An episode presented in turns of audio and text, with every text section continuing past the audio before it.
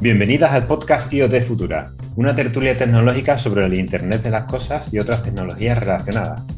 En el capítulo de hoy vamos a hablar sobre cómo elegir un blockchain para tu proyecto, donde vamos a poder ver distintas opciones y distintos tipos, y distintos tipos de blockchain y cómo se adecuan a las necesidades de, algunos de los ejemplos que vamos a ir viendo y algunos casos de uso. Eh, como sabes, tienes todos los capítulos en la página web iotfutura.com barra podcast este es el capítulo número 8, los otros 7 los tienes allí con toda la información de cada capítulo, eh, las recomendaciones que hacemos eh, al principio de cada capítulo y la información de, los temas que se tratan. Em, puedes escucharnos en las plataformas de podcast como eh, Apple Podcast o Evox y puedes vernos en el vídeo en en la plataforma y en el canal IoT Futura de YouTube. además, si quieres, pues puedes seguir a través de las redes sociales en Twitter, en la cuenta arroba IoTfutura, donde además cada día hay una pequeña selección de noticias tecnológicas relacionadas con el IoT que son bastante interesantes, tienen un formato muy cortito y nos ayuda a estar un poco al día con, lo que ocurre alrededor de este mundo. Em, te animamos a suscribirte a cada uno de los canales, a seguirnos en, Twitter, em, a escribir comentarios tanto en el, en el blog iotfutura.com como en YouTube o, en. Em, si además, si prefieres en vez de escribir un comentario, prefieres escribir un correo electrónico, puedes hacerlo a podcast.iotfutura.com, eh, donde ahí puedes, no sé, proponernos temas para charlas o invitados que conozcas y que sean eh, interesantes para traer a esta tertulia.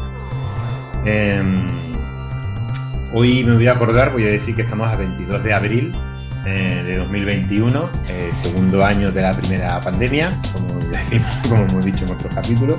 Son las 9 y 17 de la noche y, vamos a empezar directamente con, nuestros contertulios y nuestros acompañantes, eh, amigos ya del, podcast y que seguro que a los asiduos ya empiezas. José Juan Mora, ¿qué tal? Buenas noches. ¿Te conectas desde Madrid? ¿Cómo estamos? Sí, Buenas noches, Juanma, y a, todos tus oyentes. Encantado de estar aquí otro día y, hablar de, blockchain. Mis oyentes, que son los tuyos, Mora, son los de todos. Tenemos también a Alberto Oliver. Albert, ¿qué tal? Buenas noches. Hoy, hoy el vídeo te va perfecto, Albert. Bueno, pero toquemos madera, toquemos madera porque aquí depende de los niños, YouTube y el ancho de banda que se comen, esto va, no me dejan pal, el pal, podcast, no me dejan lo, justo, lo justo, ¿eh? Pero bueno, algo mucho de veros. Tienes un rinconcito ahí en el ancho de banda y lo estás aprovechando. Ahí está. Albert se conecta desde San Pedro. Hoy sí, me he acordado, Albert. Sí, señor. La, la, cuna del barcelonismo, total. Donde ser del Madrid es herejía pura. ya, nos contará qué pasa en el pueblo con todo el tema este de la Superliga que está tan de moda esta semana precisamente que al Final, al final, lo como decimos, como decimos aquí en Cataluña, la pela es la pela. Al mm. final todo es dinero. Es lo malo del deporte este que, mueve tanta gente y tanto dinero. Bueno, Son empresas al fin y al cabo y mucho tardado en organizar algo así. Por ahí veo yo. Muy bien, tenemos a Félix Ontañón que se reincorpora de nuevo al podcast después de un par de capítulos sin poder asistir. ¿Qué tal, Félix? ¿Cómo estás? Bueno, Juanma, ¿qué tal? Pues estupendo y encantado de participar otra vez por aquí. Genial. Y también tenemos a Tony Garballo, que está conectado desde Barcelona también, ¿no, Tony? Sí, eh, buenas, noches a todos, eh, desde San Cugat a la San de, Barcelona. encantado de estar aquí de vuelta con todos vosotros. Perfecto. Eh, y si os parece, eh, y parece que hoy vamos ordenando un poco también el capítulo como, se anuncia, nunca sale así, pero hoy parece que vamos bien por buen camino. Empezamos con, las recomendaciones de, cada uno. Eh, Mora, cuéntanos, ¿qué, tienes hoy por ahí para nosotros? Bueno, como te dije siempre en tu programa, solo voy a recomendar, bueno, voy a intentar recomendar solo libros y, y a ser posible el último, ¿no? Eh, este libro es de obligada lectura, es de New New Things, de, Michael Lewis, ¿vale? Y cuenta la historia de, un tipo eh, sorprendente, que es em, el creador de, Silicon Graphics. y Netscape. Te dije en la introducción que, te iba a gustar porque tú y yo empezamos nuestra carrera en un proveedor de Internet administrando eh, productos de, Netscape, ¿no?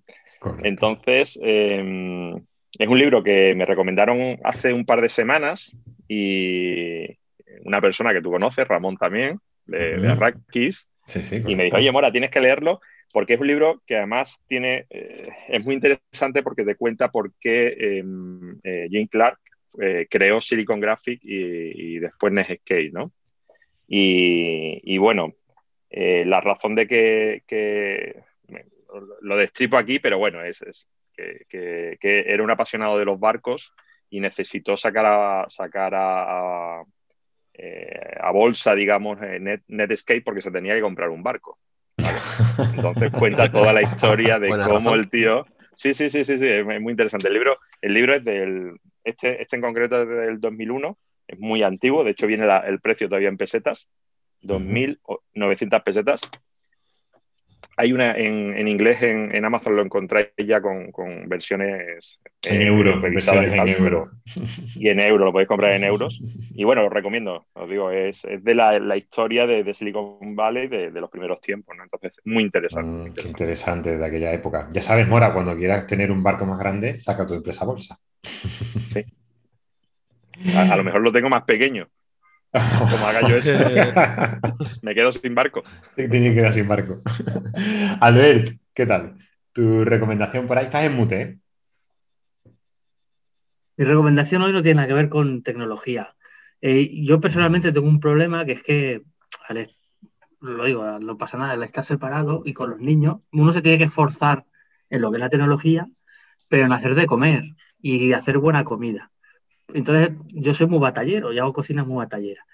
Y estaba hasta las narices de coger libros de cocina y no enterarme de nada. Y entonces he encontrado un libro que es para mí, el ideal, porque me insulta. O sea, se llama, está en catalán, pero creo que está en edición castellana, que es Las putas recetas de la abuela, tal cual. Y entonces cada receta, cada receta es un insulto. Por ejemplo, va, levanta del sofá, me cago en la leche, vete al super, coge esto. esto. Y son recetas de cocina para Homer Simpson como yo, ha empezado a hacerlas, pero te trata mal. El libro te trata mal, te insulta, te degrada y hace que te esfuerces. Y los niños poco a poco me lo están agradeciendo. Y entonces lo encontré interesante porque es un libro que, que no hace florituras ni hace cocina experimental ni nada. Es para gentuza como yo que tiene que sobrevivir al día a día y te coge de la oreja y te dice, me cago en la mar y, y te echa allí a fregar y me pareció divertido. Dije, mira, lo voy a.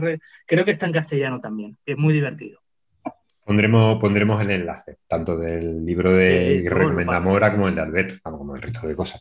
Es un libro de cocina para no envenenar a nadie, ¿no? para, para, no, para, no tener 10.000 utensilios en la cocina y además no envenenar a nadie, no está mal. Pero aparte es que te insulta, es lo bueno. en primera persona te está insultando, diciendo, hostia, ya llega un momento que no sabes si te está, si es de risa si no te acuerdas ni de la receta que te estaba haciendo. En fin. Pues igual justamente por eso a lo mejor me lo compro en catalán, porque insulto que no entienda puede ser que me ahorro. Ahí está bueno. bueno, pero pues también, Es, también es cierto una cosa, que no hay mejor, efectivamente, que no hay mejor palabra que aprender en un, en un idioma nuevo que, que, las palabrotas, ¿no? Yo, yo siempre aprendo a decir eh, cerveza y alguna palabrota por si la pillo. Por si la Más que nada por si te la dicen. Sabemos que te están insultando. Está claro, arma de defensa. Muy bien. Félix, ¿qué tal? ¿Tu recomendación? Pues yo os vengo a traer una recomendación para quien queráis, si queréis, iniciaros en la filosofía de la ciencia. Uh. Y es que en un formato muy asequible, que es YouTube, ¿vale? Tenéis el canal, y esto es lo que tenéis que buscar, de Lino Camprubí. Lino Camprubí. Tiene una playlist de 24 clases. Lino Camprubí es un profesor, él es madrileño, pero es un profesor de la Universidad de Sevilla de filosofía, da la asignatura de filosofía de la ciencia. Y tiene una playlist en YouTube, los 24 clasecitas, que las ha tenido que colgar en internet porque está en tiempos de pandemia, y ayuda mucho a entender, acercarnos un poco a esta disciplina de la filosofía que lo que procura es investigar y entender eh, qué es la ciencia a qué llamamos ciencia, cuáles son los límites entre ciencia, metafísica y cuál ha sido a lo largo de la historia la evolución de lo que se ha denominado ciencia. Yo creo que para gente que nos interesa, que veremos de formación o que estamos en profesiones de, de ámbito técnico y científico, tener por lo menos una tapita de esta envolvente de conocimiento alrededor de la ciencia, que es la filosofía, para saber entenderla y que no nos la cuelen, me parece fundamental. Y esa oportunidad de que te la dé un profe de universidad, porque son sus clases y demás, amenitas, colgaditas en YouTube y tal y cual, a mí me está gustando muchísimo. Y eso es lo que os recomiendo. Muy interesante porque, de hecho, yo los podcasts que, he recomendado en los capítulos anteriores eran todos de ciencia. Y una de las cosas que aprendes en esos podcasts evidentemente, aprender de física y tal, aprende cuatro cosillas, porque evidentemente eh, no estás estudiándolo y los que dan el podcast son unos expertos y entran en muchísima profundidad, ¿no? En mucha profundidad. Pero lo que sí se aprende es eso, ¿no? El método científico, qué es ciencia y qué no es, eh, incluso cómo se critica un, paper científico y por qué hay cosas que no están bien cogidas porque realmente... Y me parece interesantísima la propuesta que hace. Em, prometo al menos eh, apuntarme al canal y, ver los primeros capítulos, si es posible. Perfecto. Eh, Tony, ¿qué tienes por ahí? Pues bueno, yo mm, voy a bajar el nivel, lo siento. no voy a llegar ni, ni, ciencia, ni libro, ni filosofía, nada así. Yo, aparte del tema tecnológico, me encanta el baloncesto desde siempre. He jugado toda la vida desde que he podido tirar un, balón a, la canasta, he, jugado baloncesto y lo he seguido en todos los ámbitos. Y bueno, me gusta ver documentales, me gusta ver toda la historia de, baloncesto y demás. Y ahora en Netflix, pues no hace mucho vi uno que es eh, del Rooker Park, uno de, los, eh, de las pistas más míticas en Harlem, Nueva York, donde juegan 3x3. Y lo bueno que tiene que aparte de toda la historia de baloncesto, los jugadores que se convirtieron en leyenda allí, incluso leyendas de NBA que han ido a jugar allí, es todo lo que hay relacionado con la historia del barrio de Harlem y cómo aquello unió a, los diferentes barrios, a las diferentes familias y se convirtió en un acto y una actividad cultural increíble. Bueno, uniendo diferentes culturas, eh, con música, las familias, o sea, era se unían allí centenares de personas colgadas en los, en los árboles, subidas a, a, los edificios para poder ver los partidos de, de, grandes estrellas que se formaron allí mismo y estrellas de la NBA que estaban allí en apogeo y, iban a jugar allí porque era el, el, mayor evento de baloncesto eh, en todo Estados Unidos y, y en la mayoría del mundo. Y bueno, es una de las eh, plazas más míticas que hay del 3x3, que yo he jugado también 3x3 y siempre me ha quedado el gusanillo de haber ido allí, haber estado en, en, ese campo y a ver, aunque sea haber si hecho un tiro, que decir, he estado en, Harlem. Y este documental, pues bueno, te acerca a esta historia y a los que nos apasiona el baloncesto, eh, pues es, es, un punto muy interesante de ver y, y tal. Y bueno, es un, es un documental de Netflix que se llama Rocker, Rocker 50, eh, de, los años 50, cuando empezó todo este movimiento, y está, está muy interesante de ver. Muy bien, la verdad que, que interesante. Tenemos propuestas para todos los gustos. Yo creo que con, esto no, aburrimos a nadie. Podemos seguir. Me lo apunto, me lo apunto. Sí, sí. Mucha gente se queda aquí, se queda aquí. Se queda aquí. Es, más, lo mejor. No, espera, ni a la mía, es más, no espera ni a la mía. Este tío que me yo siempre con los podcasts. Bueno, eh, yo de nuevo traigo un podcast que también sigo e intento no perderme en ningún capítulo, incluso cuando lo descubrí, fui para atrás y, y escuchando los capítulos anteriores. Em, es un defecto que, suelo, que tengo con los podcasts que me, mucho, gustan mucho, que intento em, recuperar en los capítulos. Eh, y además un podcast donde participó Mora hace tiempo hablando del tema de, blockchain. El podcast se llama em, El arte de medir. Es muy interesante. Es un podcast sobre analítica digital, sobre analítica de datos, eh, sobre, eh, bueno, todo lo relacionado con la analítica de datos, transformación digital de las empresas en base a las mediciones que hacen. Eh, hablan, hablan con empresas con, experiencia, cuentan sus experiencias, eh, traen a expertos en analítica, traen expertos en visualización de datos, que es un campo que yo no, vamos, también yo no conozco nada de esto porque tampoco es, mi, es mi, profesión, ¿no? Pero es muy interesante conocer, conocer ese mundo porque precisamente la transformación digital viene de la mano de conocer muy a fondo los datos con los que trabaja tu empresa y cómo se explotan y en manos de quién están y me parece un, podcast en un formato además cortito, muy entretenido, con una presentadora también muy entretenida y, me lo paso pipa. cuando te das cuenta, pues has pasado la media hora del podcast y, realmente interesante el arte de medir. Eh, eh, el arte medir es la empresa también, que es una empresa que se dedica, es una, es una consultora que se dedica al tema de analítica de datos y tiene este podcast explicando de lo que va todo. Interesantísimo. Eh, bueno, pondremos toda esa información en el, capítulo y vámonos de lleno al, a la tralla de lo que veníamos a hablar. Em, bueno, el título del capítulo, no sé cómo terminará puesto en las plataformas. De momento, el título que tiene es cómo elegir un blockchain o qué blockchain es el que necesitas. Tenemos esos dos títulos, ya veremos en cuál se queda. Em, ¿Por qué decimos esto? Pues porque cuando vemos las plataformas blockchain que existen, em, hay un par de eh, mm, aspectos que hay que tener en cuenta. Uno es si el blockchain es público o privado.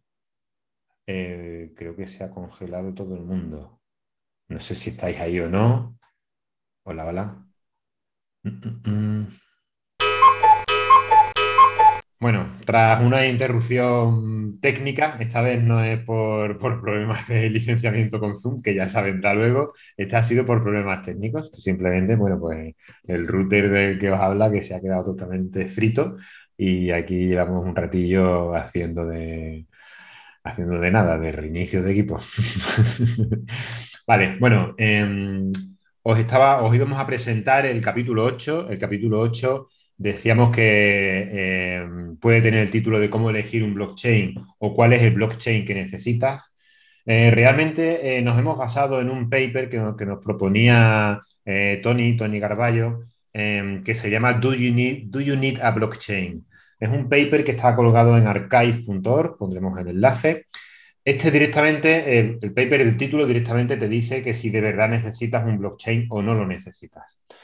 Es muy interesante porque lo que propone el paper es un, es un diagrama de decisiones, ¿no? Según, eh, según eh, las variables que, eh, que definen a un blockchain o que distinguen un blockchain de otro, como puede ser si el blockchain es público o privado, en el sentido de si es públicamente observable las transacciones que se, realizan y públicamente comprobables, o sería una de las variables si es público o privado, y la otra es si el blockchain eh, está basado en permisos o no tiene permisos. Es decir, si cualquiera puede entrar a formar parte del blockchain y escribir, sobre todo la parte de escribir, dentro del blockchain, y sería un, blockchain sin permisos.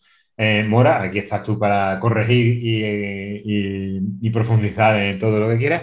Eh, si el, si blockchain es un permission o permissionless, es, decir, si tiene permisos o no tiene permisos. Si, si tiene un, eh, implementado un sistema de permisos para que alguien decida quién puede entrar, quién no puede entrar, o no lo tiene, en cuanto a la escritura en el blockchain. Entonces, ahí eh, lo, que, lo, primero, que hace el, paper, bueno, aparte de definir lo que es un blockchain en sí, que quien quiera eh, verlo puede visitar los, los, capítulos anteriores que tenemos en, en el podcast. no recuerdo en qué capítulo es, puede que sea el 5, ¿no? O el 4, así, donde entró Mora por primera vez. Y ahí se habla de que es un blockchain. Aparte de, definirlo al principio, pues tienes un pequeño diagrama donde te pregunta si necesitas almacenar el dato o no lo necesitas. Obviamente, si no tienes que almacenar ningún dato, no necesitas un blockchain. Eh, si hay múltiples eh, escrituras simultáneas o no. Si no hay múltiples escrituras simultáneas, no necesitas un blockchain. Y vamos a ver que esto es un punto bastante importante y que en los casos de uso que vamos a ver y vamos a utilizar este diagrama de decisión, va a haber casos que al delegar la escritura en un tercero no hace falta un blockchain, porque hay un solo elemento que es el que escribe, un solo participante que es el que escribe. Eh, si necesitas una, un, tercero eh, de confianza, es decir, si tú tienes una especie, digámosle, de árbitro de confianza que sea el que, el que se encargue de gestionar esa escritura, si esto es así y tú al final todo lo delegas en un tercero, será ese tercero el que escriba y caeríamos en el caso anterior, con lo cual no necesitarías un blockchain tampoco. Daos cuenta que hay un montón de casos Y aquí, con, hablando muchas veces con Mora, hemos hablado de, gente que viene buscando un blockchain o que habla, con empresas de blockchain e incluso se les un blockchain y realmente no lo necesitan, ¿vale? Mm, existe mucha tecnología hoy en día, muchos software, muchas maneras de hacer las cosas donde no siempre hace falta un blockchain, ¿vale? Y luego ya entra el, diagrama de decisión en una parte en que si todos los, todas las eh, partes que escriben o todos los agentes que escriben confían entre ellos, si se conocen, si, ¿vale? Y ahí entra ya en una parte un poco más eh, divertida y donde vamos a ver en cada uno de los casos, eh, donde ya se decide el diagrama por un blockchain sin permisos, con un blockchain con permisos pero público o un blockchain con permisos y privado. Y vamos a ver cada uno de, los casos. Eh, Mora, ¿qué nos dice por lo menos de esta parte? Vamos a ir metiendo los casos unos a uno. Eh, em, vamos, Mora, o Albert, o Tony, o Félix, evidentemente. ¿eh? O sea, aquí, por supuesto que sí, todo el mundo tenemos nuestra parcelita de conocimiento en el tema y yo creo que, puede ser interesante. Yo, eh, como comentabas, y, lo, y bueno, y ya eh, lo pondrás en el, en el blog, ¿no? El, tema del esquema de decisión, ¿no? Eh, eh, blockchain, y siempre hablamos de esto y, bueno, siempre me sale la sonrisa porque siempre genera muchísima, mucha discusión, ¿no? Y, es cierto, es una tecnología muy divertida porque genera mucha discusión. Es decir, si estuviéramos hablando de inteligencia artificial, pues aquí todo el mundo diría, oh, ¿sabes? Fantástica y tal, y nadie se atrevería a decir que la, que la inteligencia artificial es, mala, es una mierda o es un mal invento, ¿no? pero con blockchain tiene esa parte divertida, ¿no? Que, todo el mundo opina y tal, y, a mí me gusta, ¿no? Porque en otros campos no, no, no hay eso, ¿no? Eh, eh, tiene esa falta de respeto, ¿no? Desde de, muchos ámbitos, ¿no? Eh, una cosa que, a blockchain siempre se le ha achacado, ¿no? digo desde siempre, ¿no? Y es esta guerra entre los permisionados, eh, y, los no, ¿vale? Los públicos, los privados, ¿no? Em, porque la propia tecnología nace de, una de, Bitcoin y, la gente, los defensores de Bitcoin. Ahora creo que hemos perdido a Mora. Se nos fue. Yo creo que tenemos, ¿eh? tenemos un complot en contra de este capítulo. Está, claro, ¿eh? Ha sido, ha sido, apagón, estoy de acuerdo, Félix. Yo creo que se le ha ido la luz entera. Y... Yo creo que se ha ido la luz en todo Madrid, de hecho. Madre mía, el, cómo, el ataque de noche. capítulo. no hay por dónde cogerlo hoy, ¿eh? Pero ¿sabes por qué? Porque vamos a hablar de las transacciones bancarias y entonces ya aquí... Exactamente, yo creo que ese es el problema. Me, ¿eh? han escuchado. Ahora, para editar esto ni un youtuber, ¿eh, tío? Tiene cojones de editar este vídeo, ¿eh? bueno, esta vez eh, la caída técnica ha sido por parte de Mora. Eh, Mora, nos estabas comentando un poco todo el tema este de la discusión que existe en los blockchain sobre el permission, permission led y tal. Y nada, pues, el siguiente que se caiga, pues iremos sobreviviendo. Yo creo que como vamos a hablar de transacciones interbancarias, tenemos ya un complot de la banca en contra de este capítulo. ¿eh? De que se hable de blockchain. y de que se hable de blockchain porque es la revolución mundial. Estaba comentando y hago un resumen, que, bueno, que no nos van a, escuchar lo que, lo que hemos dicho antes, pero em, como decía, era eh, blockchain genera mucha, eh, o lo amas o, o lo odias, eh, que otras estas discusiones que otras tecnologías no tienen, ¿no? Que comentamos antes que en, pocas tertulias se ve discutir sobre las bondades de la inteligencia artificial, por ejemplo, ¿no? Em, pero con blockchain siempre se genera mucha, mucha discusión. Además, eh, en, la escena blockchain es muy divertida porque, por ejemplo, hay, hay gente que es muy, muy fan del Bitcoin y consideran que el único blockchain es el de Bitcoin, que el, que el resto no son blockchain, ¿no? Hay otra gente que consideran que, Bitcoin, pues bueno, que, ya es una tecnología antigua, tal y cual. ¿no? Entonces hay, mucha discusión siempre. Y a lo que voy es que eh, el esquema que, has comentado, ¿no? Y que, del que estábamos hablando, es cierto que eh, aparecen estos esquemas.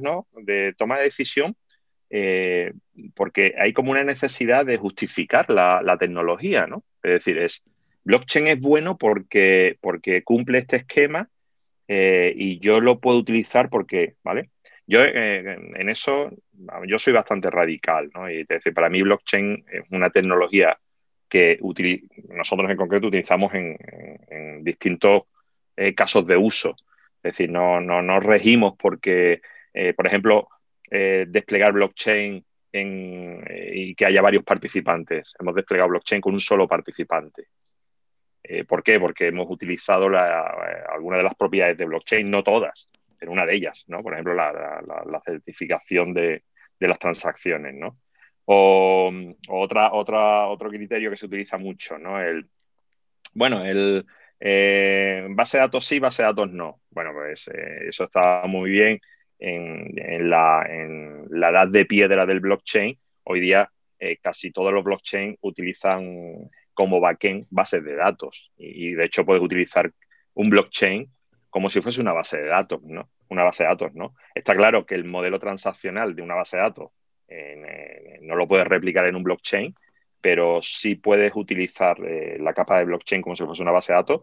Y, por ejemplo, en, algunos de los casos de uso en los que nosotros hemos trabajado, em, las transacciones eh, forman parte de la blockchain que tienen su, su, proceso de, consenso, ¿no? Pero eh, tú puedes enviar queries a, la blockchain que no, no, forman parte, a la infraestructura blockchain, que no forman parte de la blockchain, como si fuese una query de una base de datos. Entonces, yo quiero romper aquí un poco la lanza de que, y discutamos esto, ¿no? Entre todos, y es, blockchain es una tecnología y la puedes utilizar para lo que quieras o para lo que necesites, ¿no? Es, como si ahora dijésemos, oye, pues a mí me parece mal que utilicemos web service para transmitir vídeo, ¿no? Puede parecer mal, pero eh, si yo quiero utilizar eso, ¿por qué no lo voy a utilizar si la tecnología la tengo disponible, ¿no? Y yo en eso eh, quiero abrir el debate aquí con vosotros, ¿no? Si antes de que a alguno se le vuelve, se le vaya un router, y es que realmente eh, es una tecnología que, que aplica en muchos campos, ¿no? y que no tenemos que ser talibanes de, la propia tecnología, sino que la podemos utilizar en, eh, de formas muy, muy distintas, ¿no? Y eso no quita que digas, oye, pero es que eso lo puedo hacer con una base de datos. Sí, lo puedes hacer con una base de datos, ¿vale? Esta, esta discusión la tuvimos hace, hace unos años en el mundo IT con, o lo recuerdo, con las bases de datos relacionales y eh, las no relacionales, ¿no? Eh, sí, oye, pues la no relacional lo puedo, lo puedo hacer con un, con un file system, ¿no? Y había esa discusión siempre, ¿no? la, realidad es que cada uno utilizó la tecnología como quiso y, salieron productos y, cosas muy interesantes, ¿no? Por eso yo creo que no hay que ser talibán en, este, estos temas, ¿no? Y sobre todo, yo, es un consejo, ¿no? Y, lo, lanzo aquí. No, eh, la, tecnología blockchain no es buena porque em, la tengas que justificar de su uso, sino porque realmente aporte valor. Y eso, eso es algo que, yo sí estoy notando de unos años, bueno, de unos años, de, un tiempo a esta parte, y es que ya, la, ya no necesitas tanto justificar por qué utilizar blockchain, ¿no? Sino cómo, cómo lo puedo utilizar, ¿no? Y, es, un, es, un, momento muy interesante, ¿no? Y bueno, quería comentar eso. Claro, también es verdad que este paper es del año 2017, de 2017 acá la, cosa ha cambiado mucho, se ha madurado muchísimo, se ha incluso el propio, la propia plataforma de Bitcoin ha cambiado y ha sacado el Lightning Network y ha sacado, y hay mucha, ha cambiado muchísimo tanto la visión, bueno, quizás no de todo el mundo, pero sí, sí que es posible que haya cambiado, bueno, tú estás al día de todo esto y evidentemente quizá los grados de discusión ya no son los mismos. el paper es interesante simplemente porque al, ponerte en este diagrama de decisión hace plantearte cada casuística pensando en estas cosas. Luego, como tú dices, pues evidentemente cada caso es cada caso y podrás tener eh, blockchain, porque simplemente el blockchain, eh, algunas de las características que tiene ya sirven, aunque como tú bien dices, el, dato no esté guardado en una cadena, esté guardado en una base autotransaccional, pero ya tiene unas características suficientemente buenas como para, como para poder abordarlo en según qué casos. Bueno, aprovecho un momentito, saludo a Conchi Muñoz, que se nos ha conectado hace unos minutitos. Hola, buenas, ¿qué tal todos? ¿Qué tal, Conchi? Pues aquí andamos con un capítulo un poquito eh, entretenido. Os veo súper concentrados, ¿eh? No me, no me, lo pierdo hoy. Estamos aprovechando el tiempo entre fallos. Ah, sí, bueno. Va, a ser digno para hacer un, cómo se hizo y unas tomas falsas, ¿eh? pues dejo, dejo que sigáis. Muy bien, Conchi, bienvenida. Gracias. Yo quería empezar, si queríamos un poquito de debate, ¿no? Lo primero con una pregunta, porque como bien Juan me ha estado diciendo, el paper sí es de 2017. Pero bueno, eso para lo que estamos hablando tampoco es que sea el pleistoceno del blockchain, tiene cierta relevancia. Y si bien la tecnología, como estaba diciendo Mora, de blockchain, pues sí, podemos encontrar casos de uso cada vez nuevos y es una tecnología que estará ahí para resolver problemas.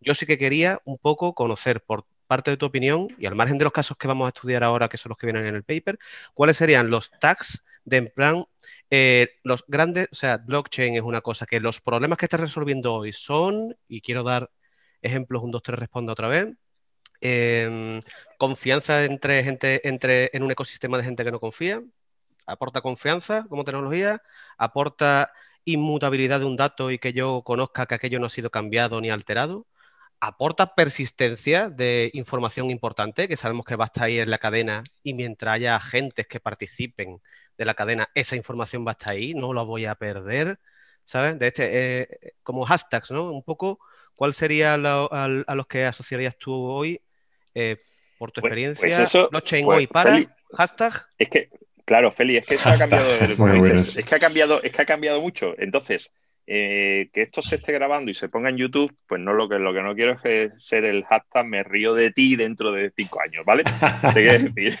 Se ha anunciado la fecha en la que se grabó esto. Sí, sí, verdad, verdad. Sí, sí, no, no, mira, por ejemplo. Yo lo borro, cuando, cuando cambien las premisas lo borro el capítulo. Lo, que, lo que comentas, ¿no? Es eh, yo, yo utilizaría blockchain ahora mismo, ahora mismo, para garantizar o incrementar la confianza de partes que no, no se, no que no se conozcan, que no, que no confían entre sí, ¿vale?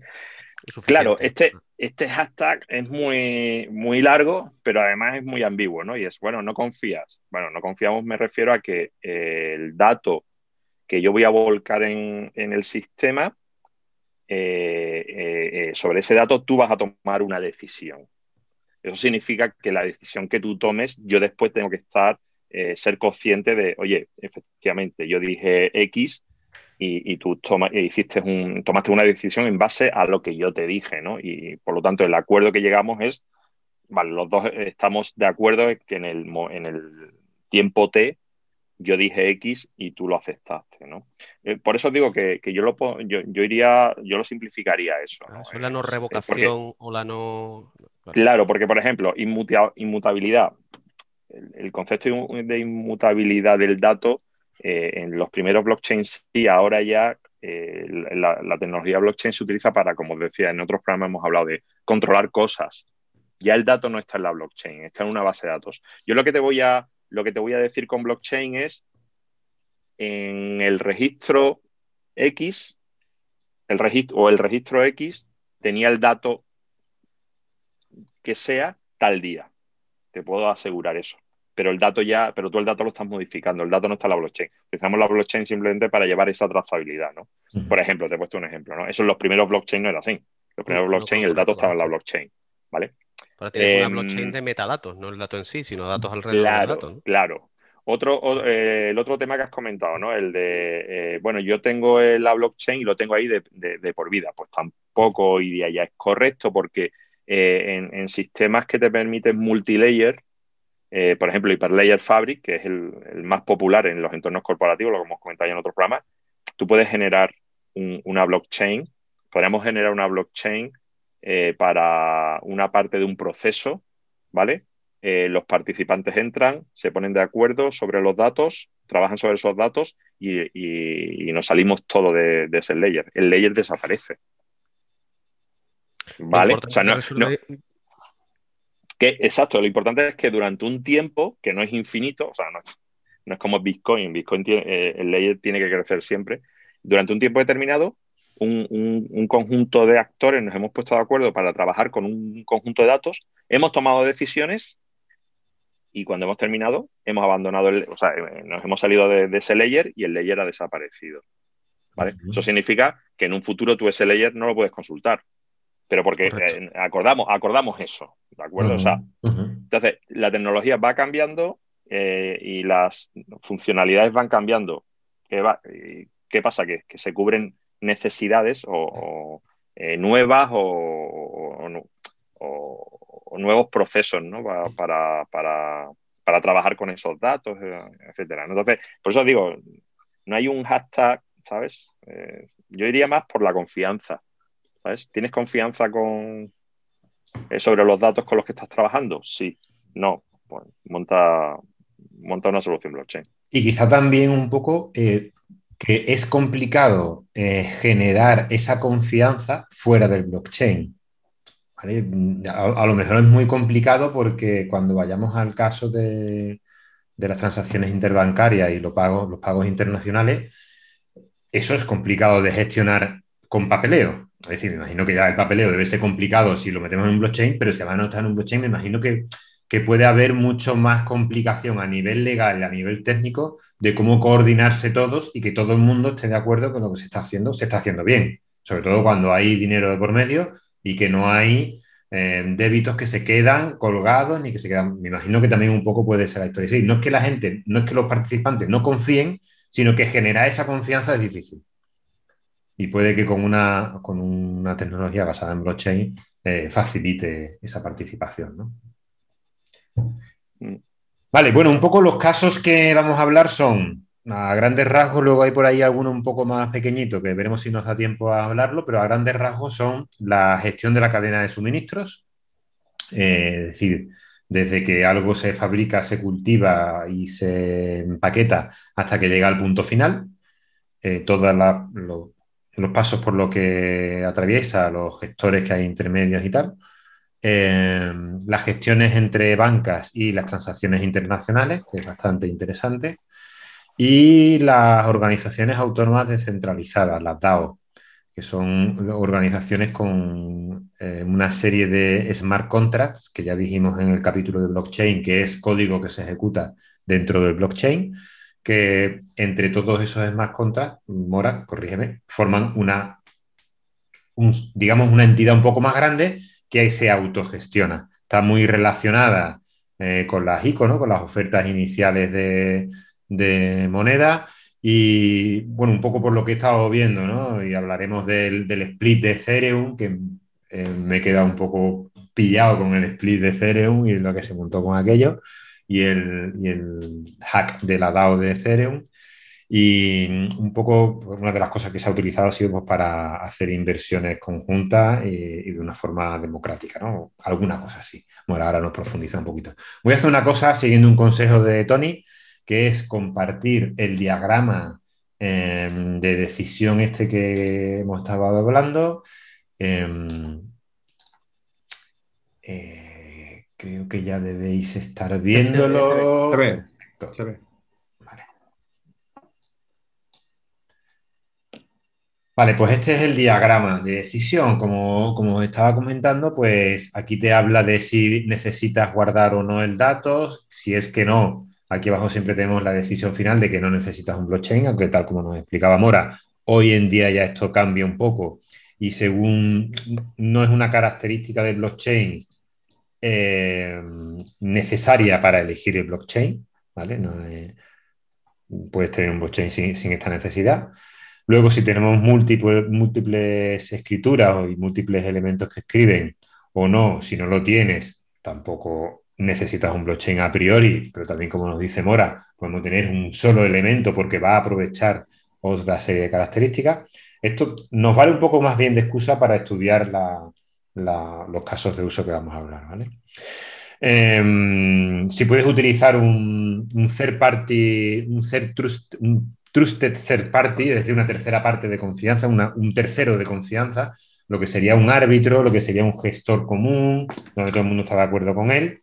Y online, aquí es importante la palabra online porque, es decir, si esa tercera parte, ese TTP que se deletrea en inglés, ¿no? Trusted Third Party, eh, está siempre online, es decir, participa en cada transacción o no. O es una entidad que simplemente está en el backend y imagínate pues, que simplemente lo que hace es que concede los accesos, concede certificados para acceder a blockchain, o alguna cosa así. Es decir, no está participando activamente todo el tiempo. Me imagino que aquí Mora pasará un poco lo mismo. Si tienes a alguien eh, siempre online, puede que necesite blockchain o no. Este diagrama de decisión te dice que si lo tienes siempre online y participa en todo, es posible que no necesites un blockchain, porque al final todo pase por él y no haya esas múltiples escrituras.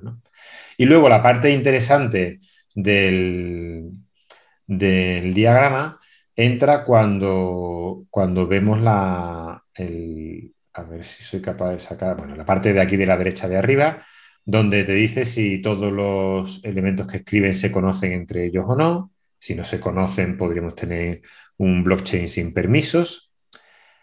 Es decir, eh, si no se conocen, si no necesitan conocerse, si no necesitan saber entre ellos quiénes son, no es que no se conozcan, sino que no lo necesitan, puede ser un blockchain, sin permisos, ¿no? que cualquiera puede unirse. Y si, si todos los blockchain, te está interesante también, Mora, esta, me imagino que aquí te va a dar, un buen rato. Si todos los eh, elementos que escriben se conocen, o se confían, eh, tienen confianza entre ellos, si te dice que es todo, tienen confianza, no necesita un blockchain. Bueno, aquí yo creo que da bastante más que hablar. Y luego tenemos una parte interesante. Aquí, aquí, Juanma, perdona, porque por ir comentando cosas, ¿no? Y es, dices, si todos se conocen, o sea, tienes confianza en todos los que escriben, eh, no necesitas blockchain, ¿no? Es decir, está ahí de acuerdo, ¿no? Dices, mm. eh, en una organización donde conoces a todo el mundo y confías en todo el mundo, eh, no necesitas un blockchain. Porque realmente lo puedes hacer con una aplicación, ¿no? Es decir, lo puedes hacer con una aplicación y una base de datos. No, necesitas una blockchain.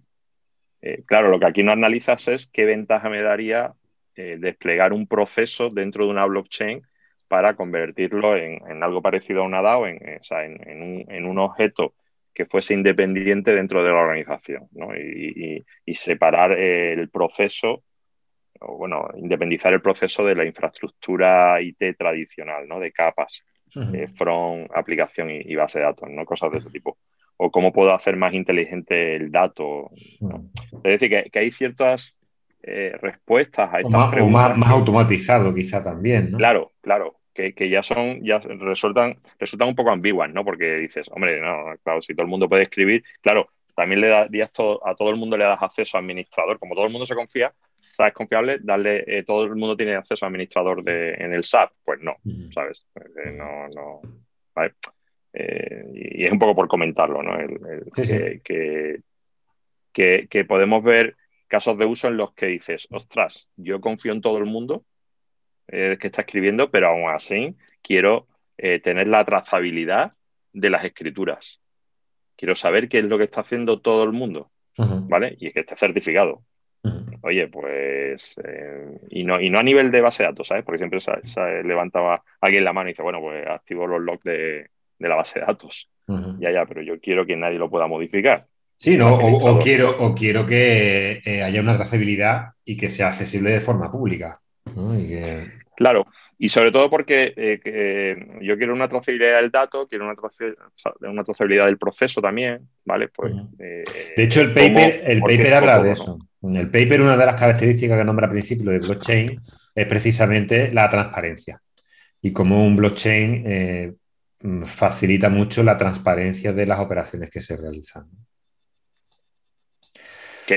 eso, eso, ya también ha cambiado, es decir, porque ya puedes tener blockchain donde ciertas transacciones sean privadas y estén acotadas a un grupo de participantes. Eh, ahora, vamos, a entrar en eso porque es una, una variable bastante interesante. Por terminar con el diagrama, eh, luego lo que se habla es si necesitamos, justo lo que estábamos diciendo, una verificabilidad pública de las transacciones que se realizan. Luego, dentro de esta variable, de esta variante de blockchain de permission, como un blockchain basado en permisos, permisionado, ¿no? Como nos decíamos ahora antes, eh, si el blockchain a su vez es público o privado si cualquiera puede leer y comprobar esa trazabilidad, como decía Mora, o ese acceso incluso de lectura y de verificación de transacciones es privado. Em, Claro, ahí luego está lo que tú decías, ¿no? Ahí en el, artículo se habla también de eso, ¿no? De cuando tú quieres proteger parte de los datos, empiezas a utilizar encriptación de ciertos datos, ¿no? Dentro, dentro del propio blockchain, ¿no? Va un poco por ahí, Mora, ese comentario que... Sí, claro, el, tener la capacidad de proteger ciertos... Eh, bueno, esta vez se nos, ha cortado, pero porque se nos han acabado los 40 minutos de Zoom. Eh, Mora, estabas comentando el tema de la encriptación de datos dentro del propio blockchain, que yo creo que nos puede interesar para terminar, o sea, para empezar a comentar los, casos de uso. Eh, eh, estábamos comentando es, o sea, a mí lo que me interesa es tener una blockchain en la que yo, bueno, yo digo, el, el, consorcio que participa en el blockchain, poder decidir qué datos son públicos a todo el consorcio y qué datos son son privados a un subconjunto del consorcio. ¿no? Entonces, de ahí nace eh, tecnología que nos permite eh, desplegar redes en las que eh, o bien encriptando datos o bien creando subconjuntos de, de nodos de, esa infraestructura, pues yo doy acceso a, yo, bueno, yo, el consorcio o los participantes del consorcio dan acceso a, a ciertos participantes a esos nodos, con lo cual se garantiza que solo los que tengan acceso a esos nodos tienen acceso a, la información. ¿no? Eso da mucho juego para, como comentábamos antes, poder crear modelos de gobierno del dato que se ajustan mejor a las necesidades de las compañías en cuanto a la forma de compartir los datos con, con otras compañías. ¿Vale? Bueno, eso, hablamos ahora en los casos de uso porque, porque es un tema muy interesante, ¿no? El, gobierno del dato compartido. Vale, bueno, pues si quiere pasamos a, esos casos de uso. Em, el primero que íbamos a hablar era, son las cadenas, la gestión de la cadena de suministro, ¿vale? En inglés Supply Chain Management, con las siglas SCM, aquí todo tiene siglas. Em, entonces, lo que es el principal problema que se habla que tienen las cadenas de suministro son eh, todas las partes que intervienen, ¿vale? Desde la fabricación, eh, los almacenes intermedios, porque no tiene, no tiene por qué ser un solo almacén. De hecho, si alguien ha comprado algo en, alguna plataforma online, eh, por ejemplo, hay algunas que son muy específicas, ¿no? Como por ejemplo AliExpress, ahí vas viendo todos los pasos que sigue el paquete desde que sale de que no sale de fábrica, sale ya de un almacén. Sin embargo, ahí tú vas viendo todas las manos por las que pasan, ¿no? Vienen incluso los nombres de las empresas y tal. Em, eh, ¿Qué ocurre? Que ahí hay muchas manos tocando la mercancía y mucho traspaso de mercancía y de medios de transporte, almacenamiento con, cierta, con cierta, cierto tiempo de permanencia en almacenes, con ciertas condiciones y tal. Em, hay, algunas, eh, propuestas de, blockchain dedicadas a esto, como SKU Chain, Provenance o Everledger. Everledger es una blockchain dedicada a la venta de diamantes. Cosa bastante curiosa. cuando hay dinero, eh, metemos tecnología sin dudarlo. Em, sí, pero imagino que también debe tener algo que ver con la procedencia del diamante y cómo ha sido su extracción y tal, que que supongo que internacionalmente tiene que haber bastante persecución de ese tema. Em,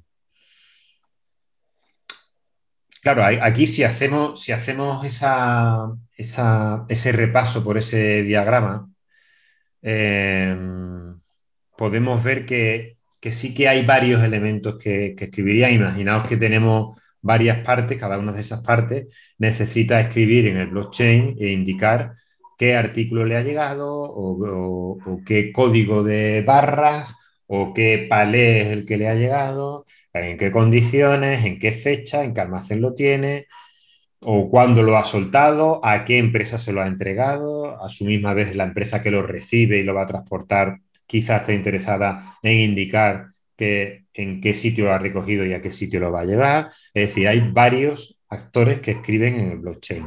Y vuelvo a compartir. Sí, pero, pero, Juanma, y te, perdona que te interrumpe, si sacas el esquema, ahí lo tenemos, ahí está el esquema. Si lo sacas, eh, para, para, para supply chain no necesita blockchain.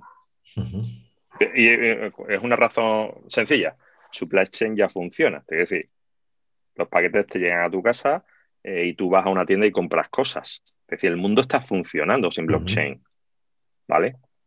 Eh, em, eh, es decir, como saquemos el esquema y nos pongamos a, pensar, a ver esto, dices, ah, bueno, tal, pues sí, bueno, varios, eh, varios actores. A ver, los, sistemas de supply chain están funcionando y no, y no tienen blockchain. Em, ¿por, qué, ¿Por qué blockchain se habla mucho en supply chain? No es tanto por porque a ver, sí, mejora el sistema en, ciertos puntos y, ahora lo discutimos, ¿sabes? Pero sobre todo porque eh, es una herramienta, es una tecnología que ayuda en las incidencias. Muchísimo, ¿vale? Y, os lanzo solo, solo una pregunta, un reto, ¿vale? Y para que participemos todos, ¿no? En una cadena tradicional donde voy a poner el ejemplo más, básico, ¿no? Yo qué sé, pensad en, en una bicicleta, ¿vale? Eh, una cadena de suministro, eh, el supply chain de, una bicicleta. Varios eh, fabricantes, el, que, el de las ruedas, el de los radios, el del cuadro, el de los frenos, ¿vale? Em, con, empresas que se dedican a coger esas piezas y, montarlas, pues el de la rueda coge los radios, la llanta, ¿no? Tal, tal, y monta la rueda el de los frenos construye el freno, ¿no? Después hay otro nivel que coge eh, ese otro, ese producto y, lo, ensambla, ¿no? Y al final termina en, la, fábrica de bicicleta donde se ensamblan todas las piezas finales. Y eso se lleva a una tienda y alguien lo compra y lo vende, ¿no? Esa es, digamos, la, la cadena más, más, más, sencilla, ¿no? Sería la cadena de Barrio Sésamo, ¿no? del supply chain. El Hello World el Hello World, ¿sabes? Ahí saldría Coco, saldría, ¿vale? Pero esa es la cadena más sencilla, ¿vale? Eso funciona. Es decir, eso cogemos eh, cualquier eh, eh, compañía, podemos implementar con software el proceso, ¿no? Y va a funcionar y las bicicletas llegan, ¿vale? Claro, el problema son las incidencias, no las incidencias de, bueno, hasta la incidencia de, ir hacia atrás, ¿no? De cómo devuelvo. Eh, un producto o cómo reporto un fallo, por ejemplo, ¿no? Oye, eh, eh, me, están, llegando mal las ruedas. Como está construida la cadena, ahora mismo es que se construyen los sistemas de información y la información va pasando por, los distintos sistemas de información, se va transformando. ¿no? Hay un problema y es que el, del final, el dueño, el de la fábrica, digamos de la marca, no tiene una visión de qué está ocurriendo eh, en la cadena. Él está viendo lo que, lo que está más cerca de él, ¿no? Pues los niveles que tenga más cerca o los que él por su tamaño pueda presionar. Es decir, oye, conéctate a mi sistema y repórtame eh, tus informes de producción ¿no? y de calidad.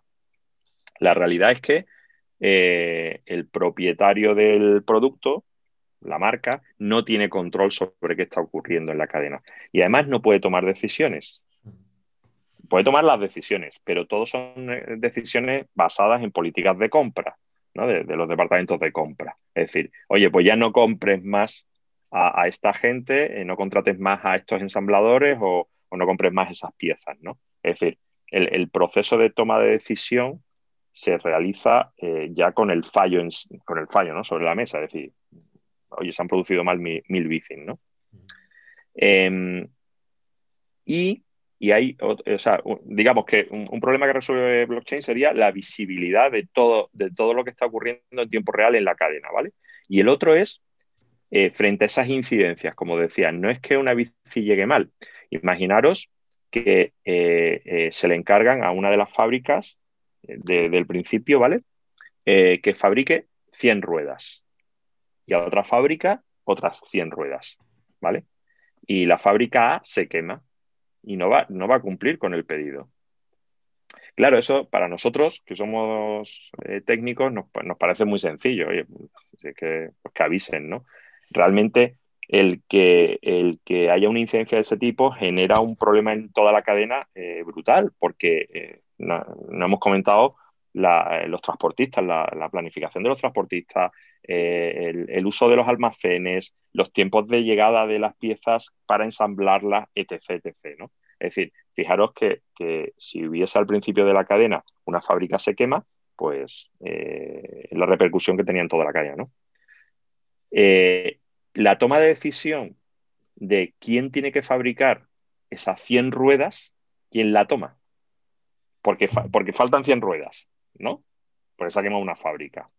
Eh, lo que aporta aquí blockchain es que eh, al tener visibilidad de qué está ocurriendo en toda la cadena, ¿vale?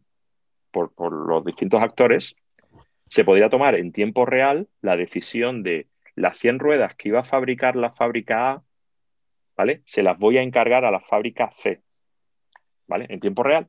Podríamos eh, negociar todo el proceso para que fuese la fábrica C la que fabrica las 100 ruedas. Eso significa que el operador logístico que iba a recoger las ruedas de la fábrica A sabe en tiempo real que ahora tiene que ir a recogerlas a la fábrica C. ¿Vale? Y, lo está, y está tomando decisiones, por eso antes comentaba con Félix la importancia de la toma de decisión.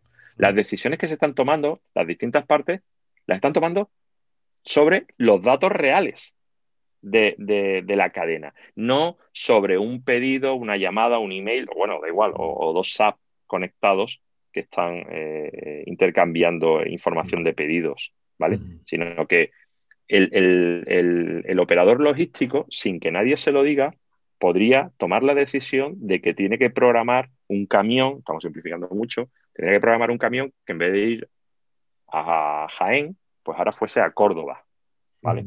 Sí, puede, y, puede, que esa decisión incluso incluya no solamente cambiar de fábrica, sino de transportista. Y ahora tienes que hacer dos cambios. Tienes que hacer dos cambios en esa cadena de suministro. Pero fijaros lo interesante, y, aquí va, eh, habréis escuchado hablar mucho de blockchain, inteligencia artificial, blockchain IoT, ¿vale? Blockchain ahora se, escucha mucho unida a otras tecnologías. ¿Por qué?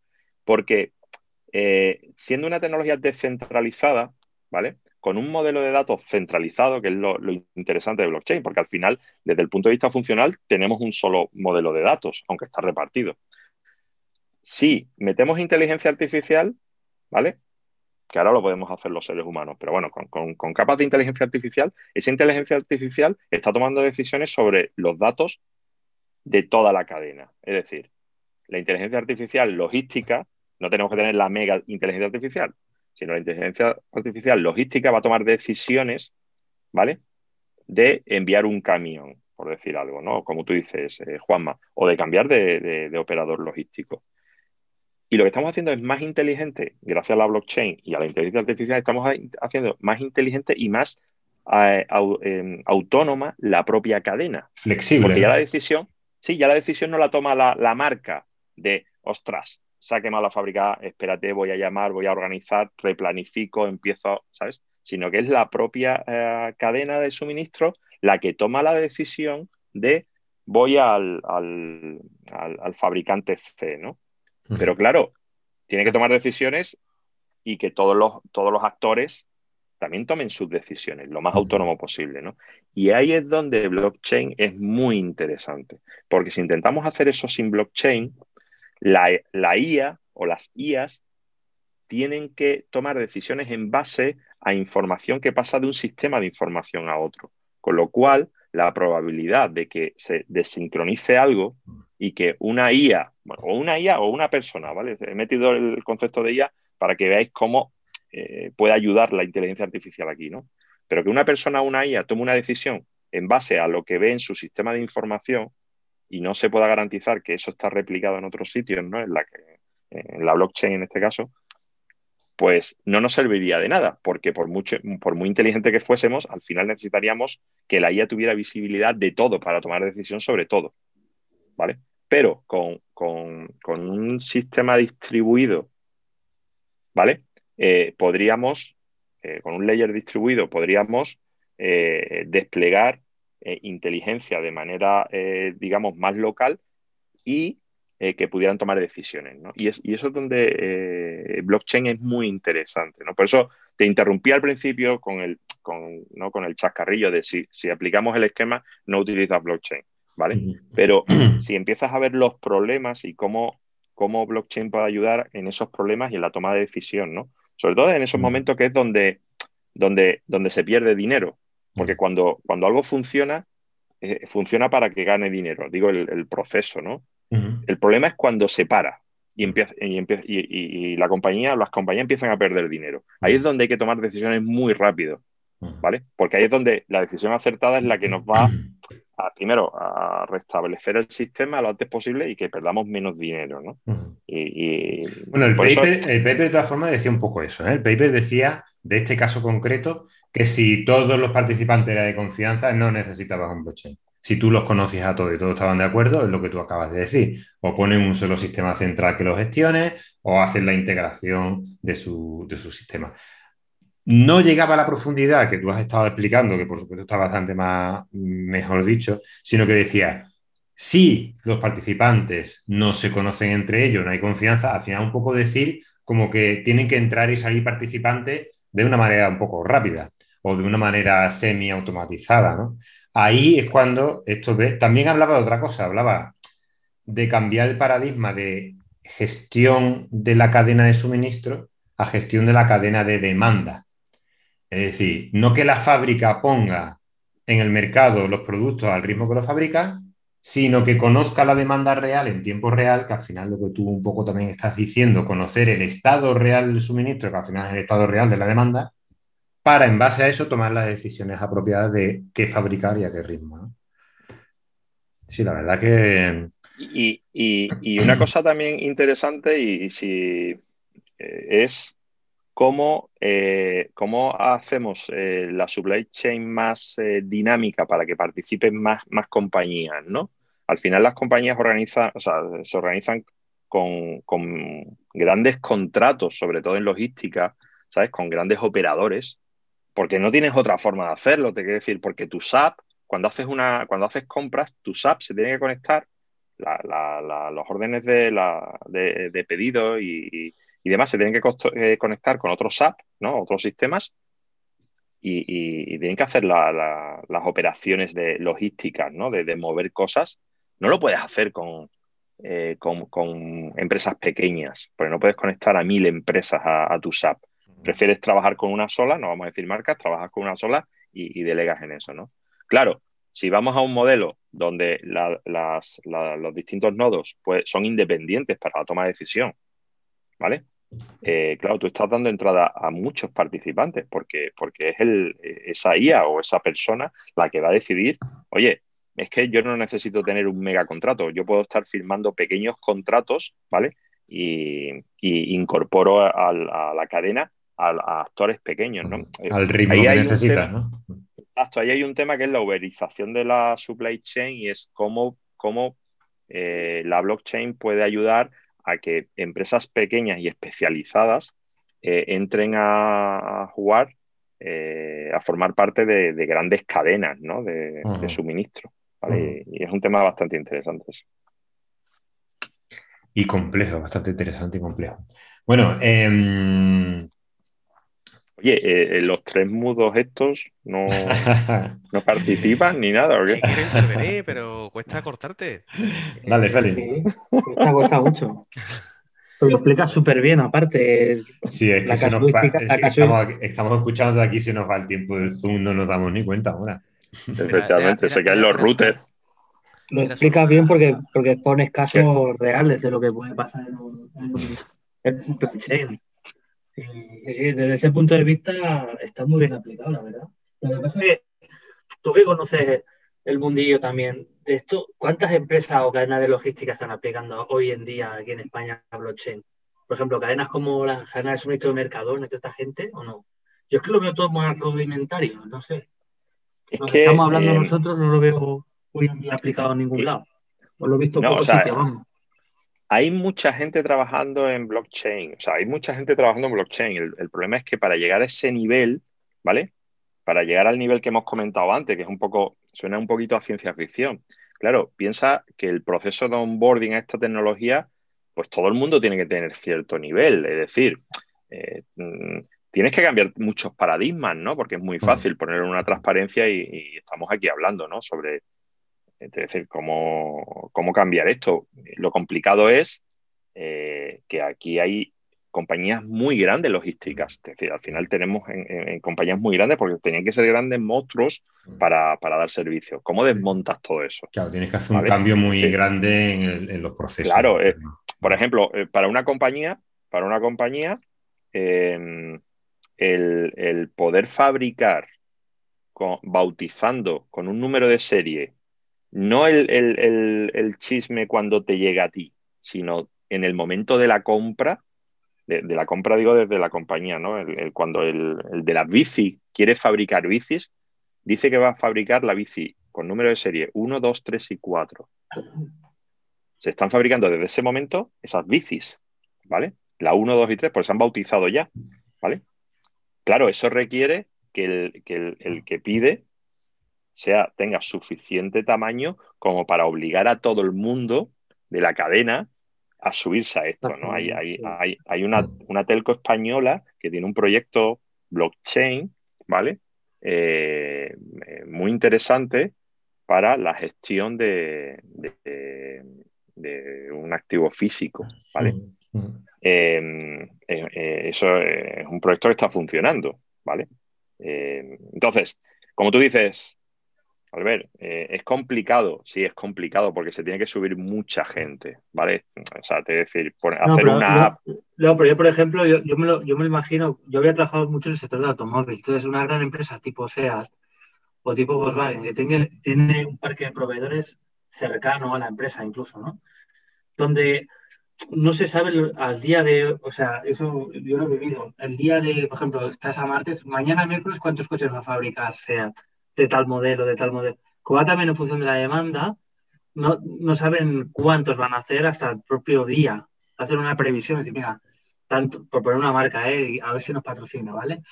Eh, sea León, tanto, sea Córdoba, tanto, sea tanto, ¿no? Entonces, la cadena de aprovisionamiento que, se, que trabaja al lado de esa empresa es la que aporta el material a la cadena de producción, porque la cadena de producción va fabricando el coche en función del de que se va moviendo, el coche no está quieto el coche se mueve por la empresa y, la, y, el coche se va fabricando online. El, que provee el cristal monta el cristal en el punto del, de, montaje del cristal.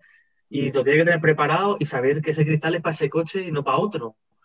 Entonces, todo eso ya va muy rodado el automóvil y hasta ahora no se había utilizado blockchain. Lo que pregunto yo es, esto que tiene todo el sentido que tú estás explicando, si hoy en día, por ejemplo, como no sea una empresa así tipo sea ¿no? una gorda o un Amazon o tal, que fuerce a los proveedores a trabajar de esta manera, es difícil, ¿eh? porque cambiar la dinámica es difícil. Sí, es difícil porque, porque ya fíjate que no solo es cambio, no, y no estamos hablando de tecnología, tú lo has dicho, es que tengo que cambiar el proceso de cómo produzco yo coches. A ver, digo SEAT o cualquier otra marca, o lo que sea es, tú dices, oye, y vamos a producir eh, de esta forma, va a costar.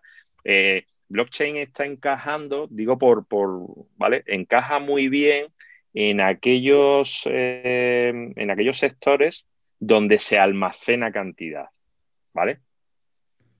Donde, donde hay almacenes de cantidad. Almacenes intermedios, ¿no?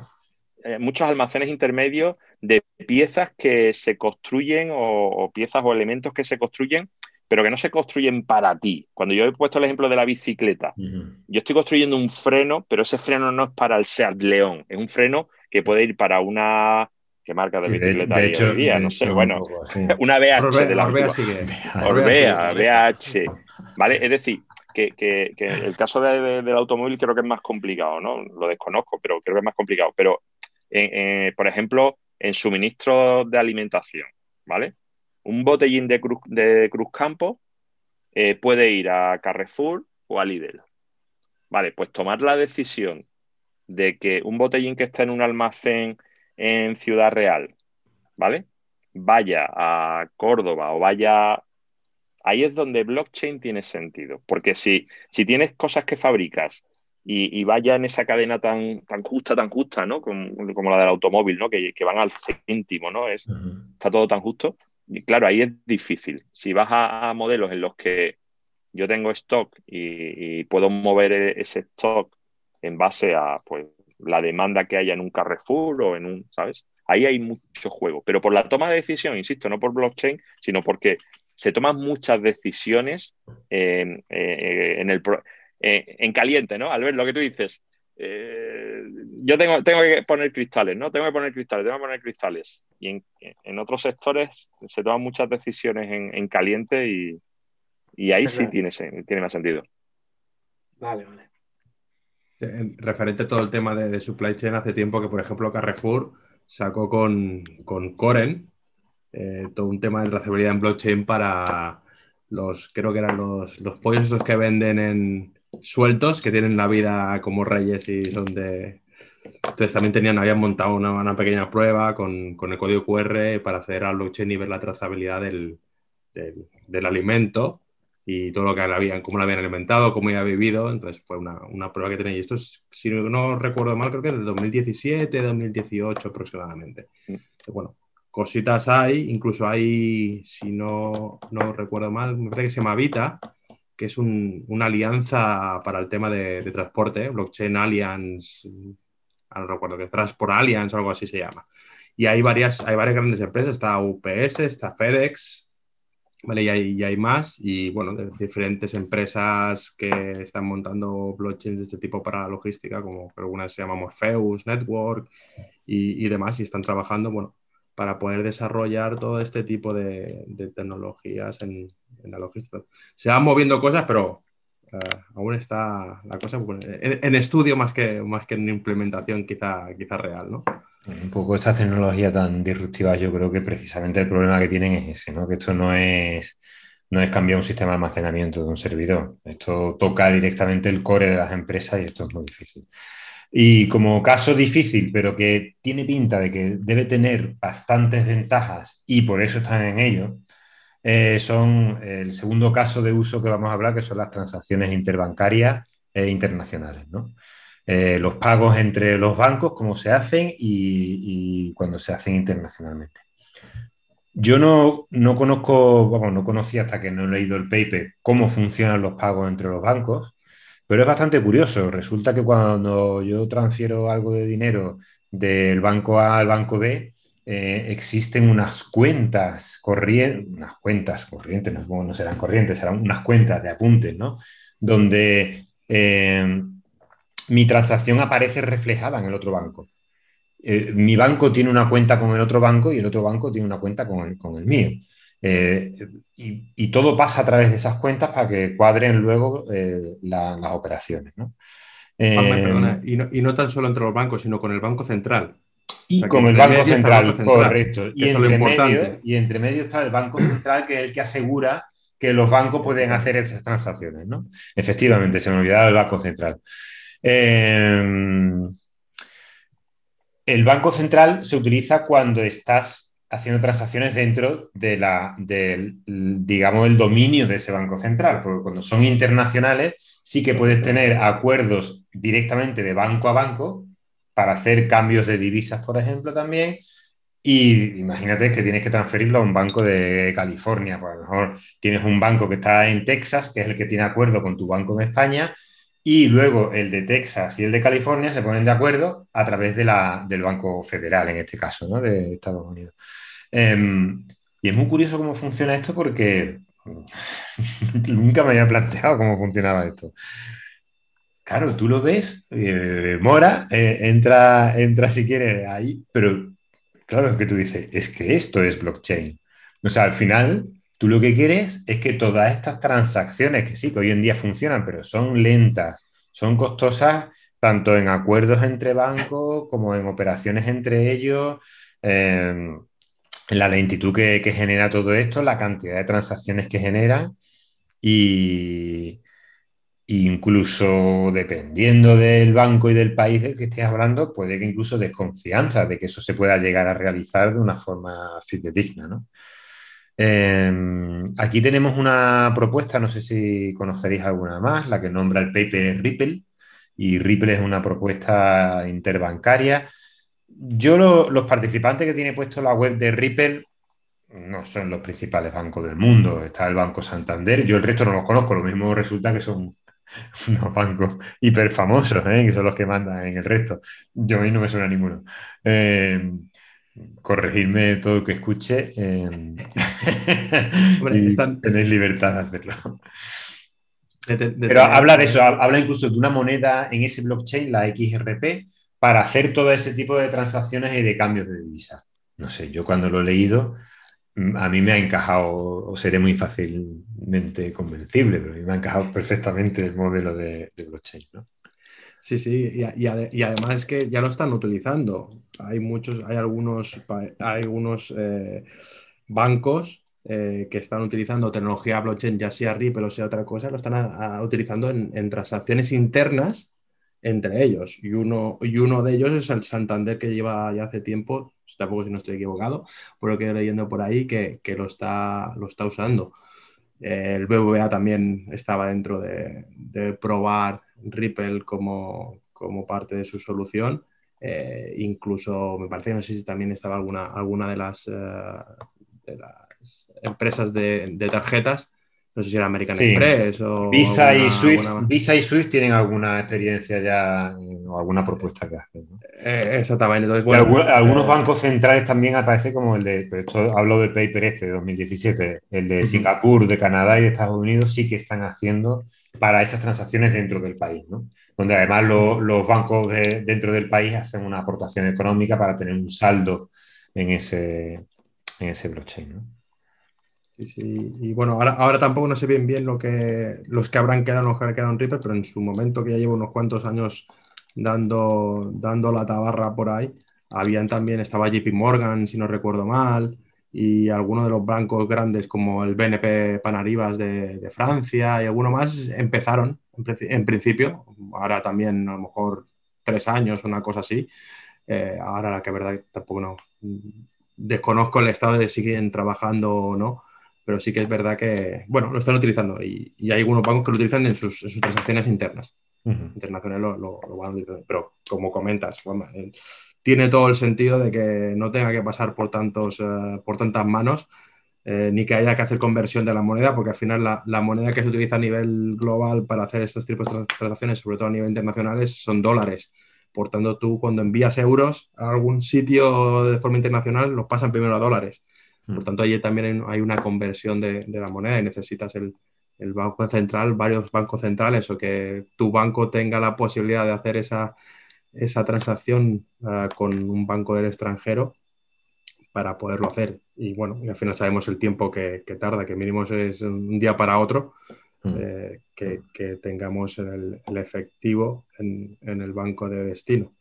Entonces, bueno, ahí realmente sí que puede encajar Ah, de múltiples formas las transacciones vía, vía blockchain, peer-to-peer, ah, y ya, ya, es la tecnología la que te da la confianza, la que te da la, la, veracidad de la, de la, transacción. Estoy viendo ahora mismo la, en tiempo real ¿no? la página que pone de Ripple sobre clientes, ¿no? Y de entre los que yo puedo conocer, bueno, está, eso sí, Santander, American Express, RIA, que creo que es italiano, ¿no? Eh, y luego algunas páginas como Money Match, imagino, no sé, el Axis Bank también, no sé, creo que la... me parece bastante sorprendente que haya unos pocos, para mí con poca cultura financiera, vamos, conocidos. Como clientes, ¿eh? en la página de clientes de la red Ripple. Al, final, claro, es que aquí, yo te digo, hace tiempo, si buscas un poco más en el histórico, sí que aparecen bancos que empezaron al, principio. Luego, la otra cosa es realmente los que eh, lo están utilizando.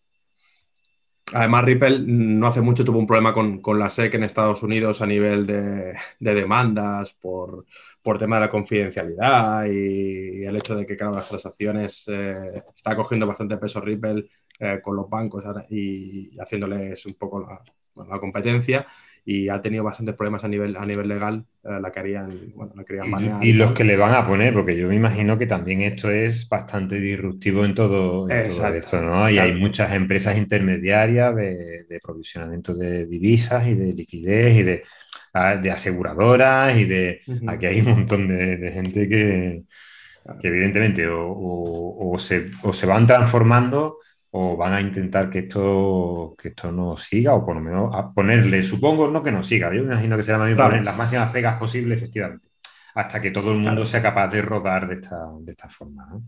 Y, no solo eso. Se hablaba también de, R3, R3 Coda, R3 era también un consorcio, ¿no? Que había de... ¿Cómo? ¿Cómo? ¿Corda? De Corda. Corda. Corda.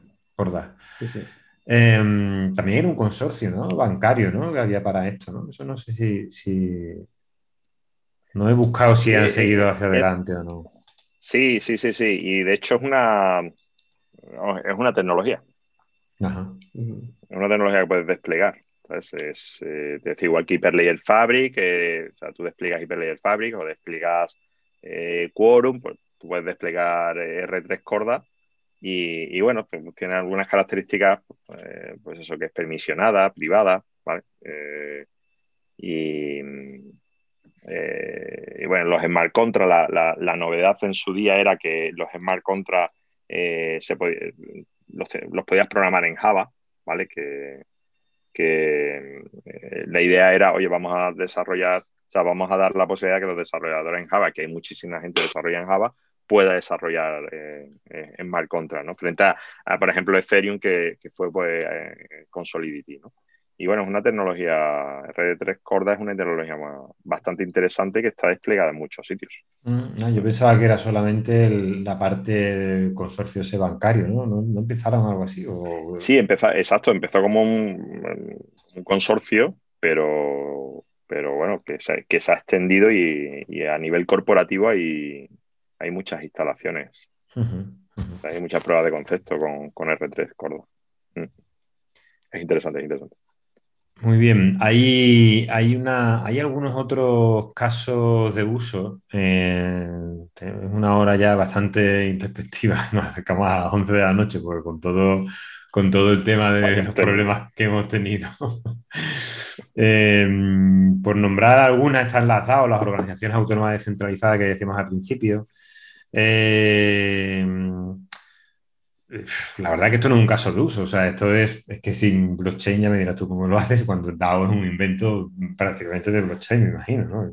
No, he conocido yo otro, otro tipo así, pero es interesante el caso que se nombra en el paper de en el año 2016 un split, y de hecho sigue adelante de Ethereum, yo no lo conocía, pero donde hicieron una, bueno, pues una organización de estas dentro de blockchain, donde todo el mundo podía aportar dinero, podía aportar... Eh, eh, e ¿no? ETH es la moneda.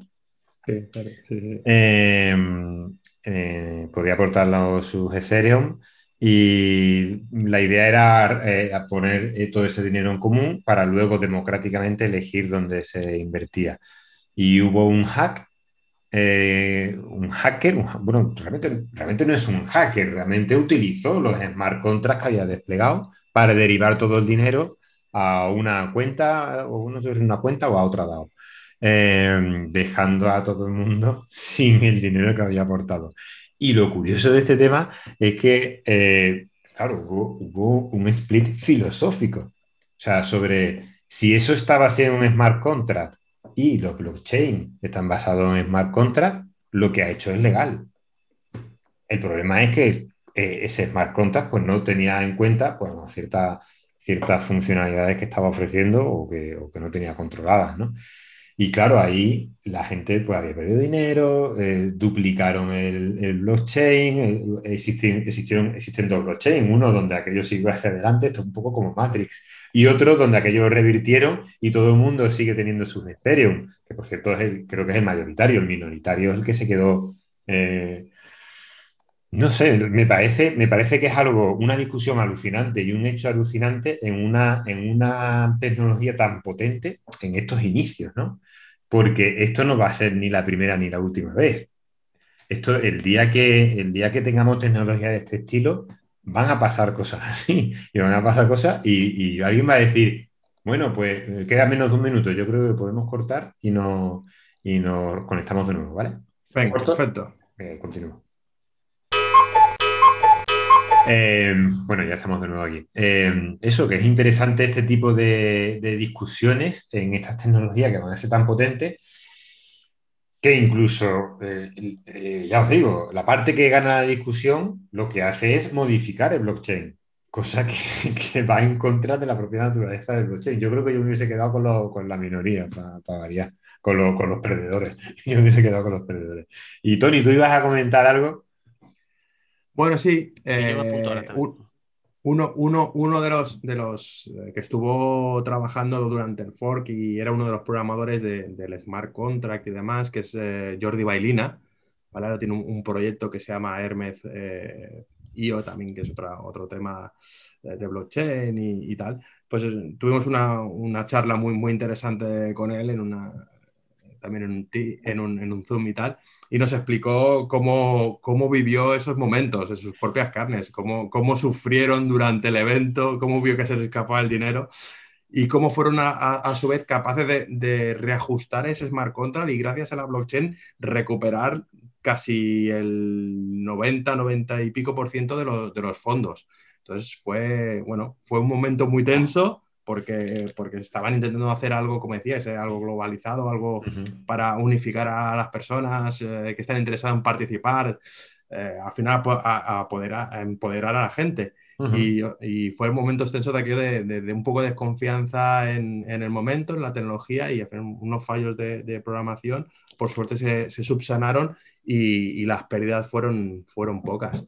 Y bueno, al final Ethereum pues sufrió eh, ese, ese, cambio, y, pero ha, ha, seguido para adelante. Por tanto, nos podemos, nos podemos fiar que la tecnología, a, a su vez, que una de las propiedades fueron capaces de recuperar eso, eso que se escapó de, de las manos.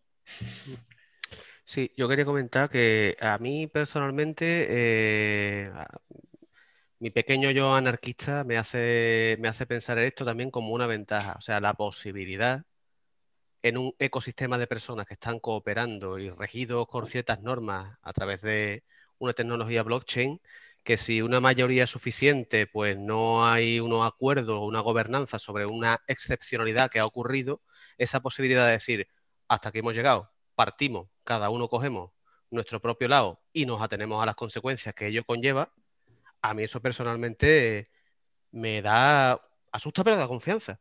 Ahora bien, tenemos que compararlo con que, fíjate, si más nos asusta, la confianza que tenemos, me pongo un poquito en plan cuñado, en el sistema bancario, del cual ya hemos conocido varias, varios corralitos. Uh -huh. Ojalá pudiera yo, en un sistema bancario o en un sistema de moneda, ¿no?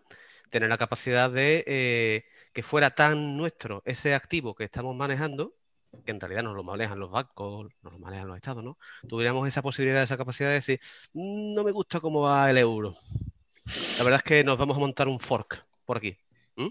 Eso sería buenísimo. Ya digo, me pongo un poquito en plan entre cuñadito y anarquestillo. Sí. no, pero, pero tiene, pero, tiene ese trasfondillo así ciberpunk y anarquista, o sea que yo creo que... Sí, hombre, lo que pasa es que eso, ligado, ¿eh? claro, los economistas, me imagino que la defensa que hacen de todo eso, o más bien el ataque que hacen de todo eso, es que luego ibas a perder mucha confianza. Porque si tú cada vez que. Es como si tú juegas al ajedrez con el ordenador y cada vez que vas perdiendo le das la vuelta al tablero. ¿Sabes? Bueno, dices, bueno, pues, yo qué sé. No, pero bueno, estaba, eh, o sea, al final tenemos que pensar en esto que está en el contexto de las DAO, de las organizaciones. Uh -huh. Sí, sí, no, sí, sí, sí. Y además entiendo lo que dice, pero yo me imagino que en el tema económico, eh, en el tema económico internacional, siempre te dirían, es que entonces no me fío de ti, ¿sabes? Lo que pasa con los países cuando están un poco eh, gobernados por, por, gente o por dictadores que lo que quieren es pues, devaluar la moneda, subirla, como no responde a nada real, sino responde a un deseo solamente, no hay nada detrás que lo sustante, pues me imagino que un poco la consecuencia puede ser esa. Pero claro. Ahí con, con, el tema este, yo cuando lo viví, la verdad es que fue, lo viví en primera persona porque me, porque me, dedicaba a eso ya, ¿no? Pero que me refiero que no, porque eh, no participé, yo no, sabéis que eh, no, no entro en temas de criptomonedas ni tal, ¿vale? Pero sí es verdad que, que una red que, que nosotros antes utilizábamos mucho, ya no, pero antes utilizábamos mucho, ¿vale? Y tengo que deciros que fue, estoy con Feli, fue una sensación de sentimientos encontrados, ¿no? Porque por un lado, por un lado era el, ostras, es que la gente tiene el poder aquí. O sea, esto no es tecnología, ¿no? Eh, no es la, inteligencia artificial de, de, de, de futuro, del futuro que acaba con nosotros, ¿no? Es decir, la gente tiene el poder de cambiar esto, ¿no? Eso está bien, ¿vale? Lo que no estaba tan bien era que se hizo un cambio por un interés económico, ¿no? Y es porque mucha gente estaba perdiendo dinero, ¿no? Y es, ostras, a ver, tío, que, que pusimos unas reglas y nos las estamos saltando, ¿no? Dentro de la comunidad hubo mucho debate porque era, si hacemos esto, eh, vamos a perder la credibilidad, ¿no? Bueno, la tecnología va a perder la credibilidad, ¿no? Es cierto que la tecnología, eh, todo el que ha profundizado en, blockchain eh, sabe que el poder de la tecnología está en, la, en el proceso que soporta, no tanto en la tecnología en sí. La tecnología simplemente te asegura unas evidencias, ¿no? Es el proceso que soporta. En el caso de la criptomoneda, es la gente que decide comprar, vender y operar con la criptomoneda, ¿no? Pero fue un momento eh, curioso, ¿no? Porque fue el momento ese de decir, si, si, no lo cambiamos, mucha gente va a perder dinero, dinero que se está empleando en un proyecto súper interesante que era una DAO, ¿vale?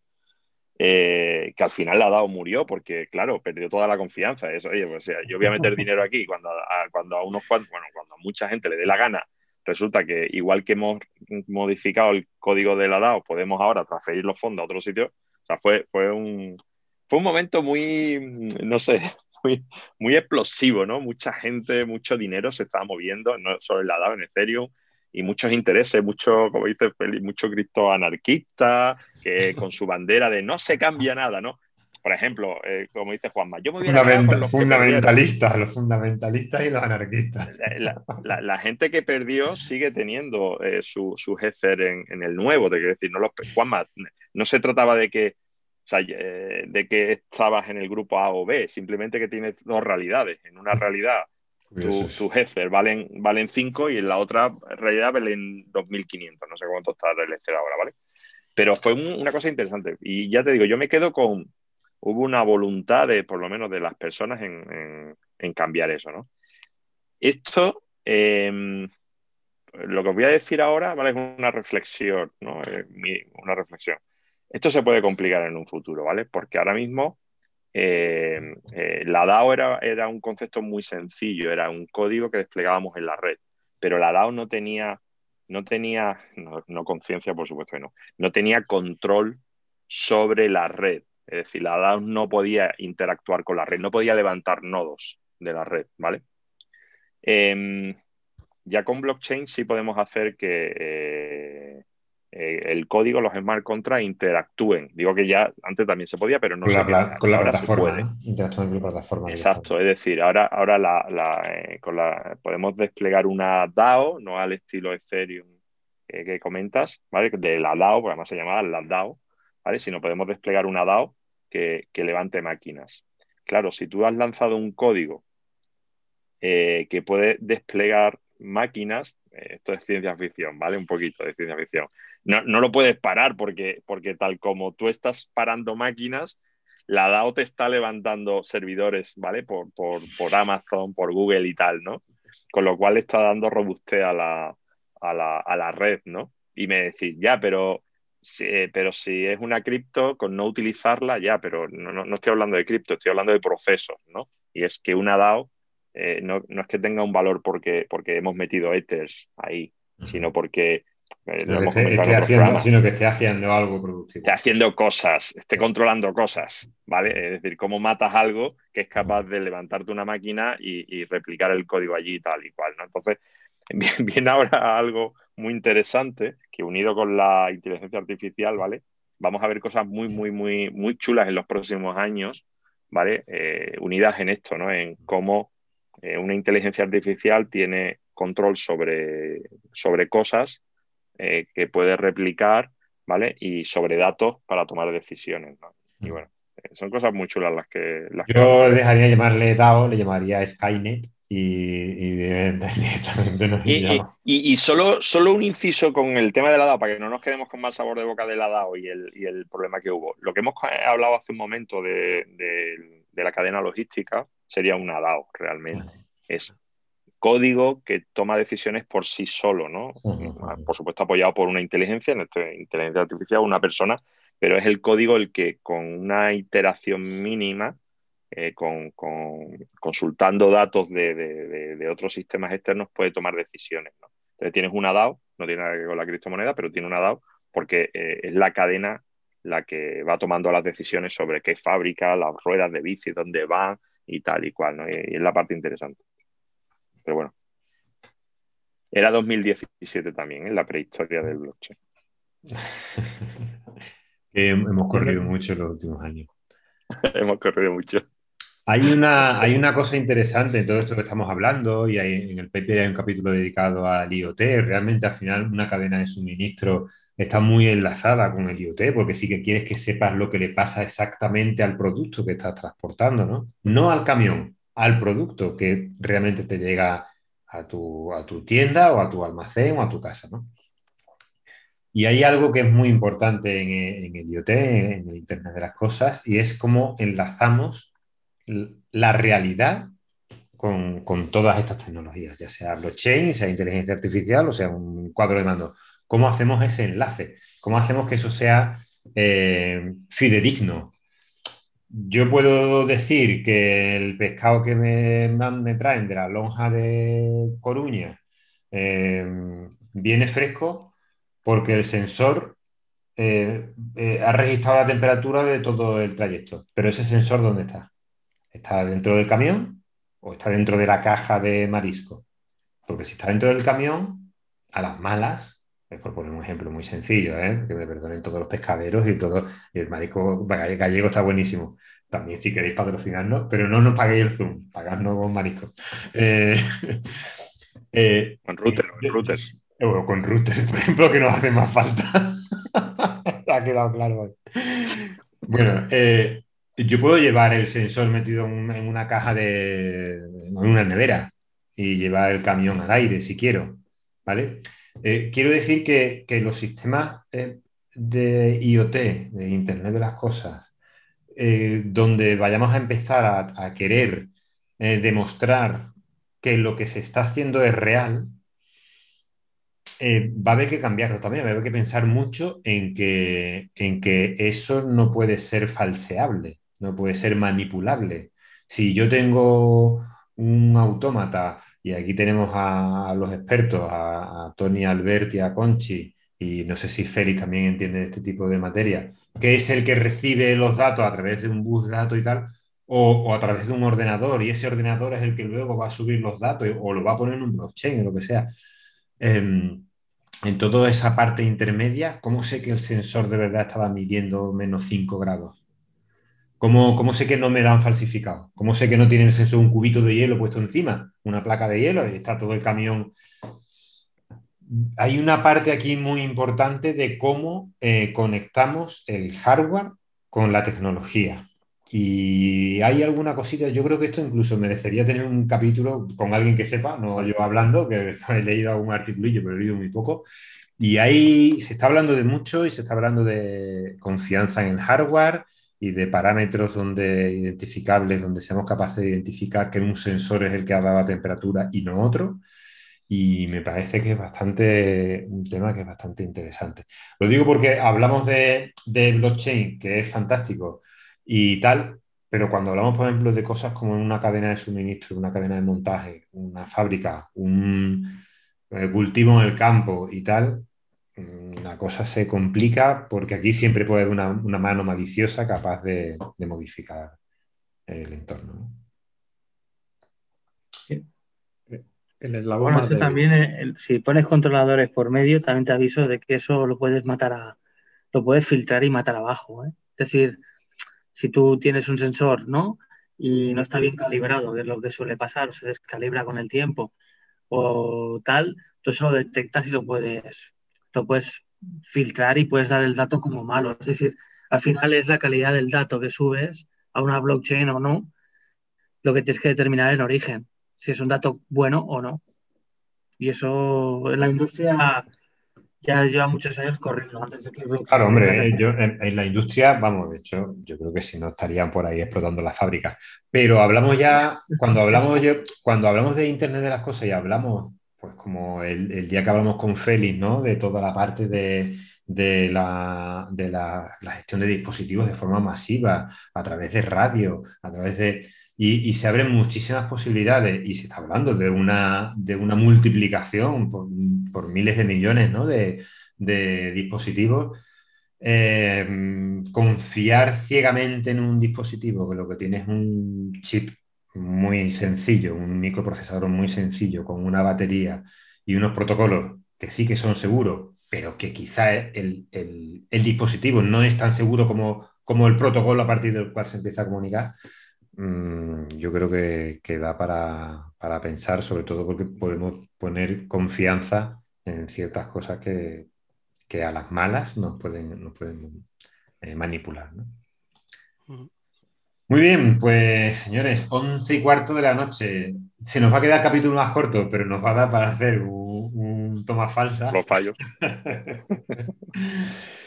pero la verdad es que de nuevo es un capítulo que yo creo que es bastante, bastante interesante porque nos abre ese abanico de posibilidades dentro de un blockchain, ¿no? Hablábamos de blockchain privados y públicos y con permisos o sin permisos. Pero yo creo que sobre todo muy valiosa pues toda la información que nos ha dado Mora sobre cuándo no usa blockchain, que no nos volvamos locos, no, no, se usa para todo, no hay por qué usarlo para todo, a menos que tengamos claras las ventajas.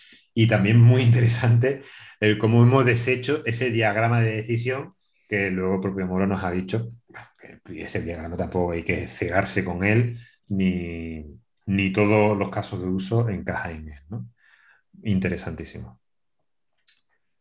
Em, amigos, vamos finalizando.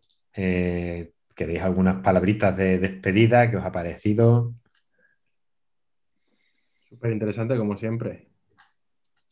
Yo he aprendido un montón. Yo, como siempre, aprendo, aprendo. Y lo intento llevar siempre a mi campo, ¿no? Ahora estaba mirando el tema de los smart contracts en la energía, que es donde hay mucho mercado ahora, con Ethereum y con los Volta Token y tal y hay un mercado ahora brutal en eso también, que eso es, otro concepto que, otro día ya hablaremos. ¿no? Es curioso que el paper no haya entrado en el tema del mercado eléctrico cuando eso es una de las cosas que se lleva hablando ya hace tiempo. Eh, el blockchain en el mercado de la energía, ¿no? Sin embargo, el paper ya comentaba mucho más casos de otro tipo de historias que el, y, pero eso es lo que hay en el orden del día, lo que es la generación, lo que son las energías renovables, el, y sobre todo es, es, unos smart contracts muy orientados al tema legacy, al tema de, de la, la legislación europea, sobre todo, tiene que tener en cuenta mucho eso y luego lo que es la, transacción como tal de energía, de económica, ¿no? y, y, están ahora empezando a definir bastante los estándares y muchas compañías con el mercado de agregación y tal, que ya hablamos en el capítulo anterior y en otros que vamos hablando, que están, están en orden. Hay muchos papers por ahí, yo sé como uno en el chat, porque para que es un ojo, los más entendidos, pero ahora hay un mercado y una presión en el mercado de esto bastante bestia. ¿eh? aquí, aquí, el, problema no podemos... Lo, volvemos a lo mismo, es el punto de entrada, certificar que el contador de la energía que tienes es el que toca, el que no, y ahí también estamos haciendo, haciendo cosillas. Que no te den que el sensor, que, esté, que el sensor esté correcto. Claro, porque es lo importante aquí, igual que en energía, en el tema de, proyectos de, pago por ahorro energético, es, crítico y también puede implementarse así. Al final, si tú eres una empresa, una, empresa que se dedica a hacer mejoras energéticas y tú estás cobrando por aquellos ahorros energéticos, certificar que esos ahorros son correctos, que no te están manipulando las medidas que estás midiendo de todo porque te va el dinero en ello, pues eh, ahí puede entrar también eh, meter esos datos al blockchain e incluso ejecutar con los contratos inteligentes los pagos o penalizaciones porque estás cumpliendo o incumpliendo esos contratos. Por tanto, ahí estamos en que tiene un potencial brutal.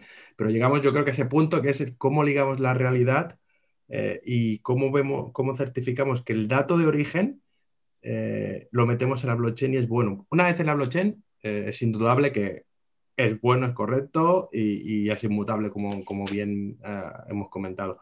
Pero yo creo que esa interacción, ese punto de entrada, es donde necesitamos acabar de trabajar y, darle veracidad. Crítico, sí, señor. Mm. Y bueno, por comentar un poco, el ha sido cortito, ¿no? Para, todo lo que tenemos que hablar, con las interrupciones incluidas, ¿vale? Pero yo lo que sí mm, os propondría para otro día, ¿vale? Tenemos un montón de cosas en el Trello ahí, pero un tema que creo que no hemos tocado todavía es el tema de salud.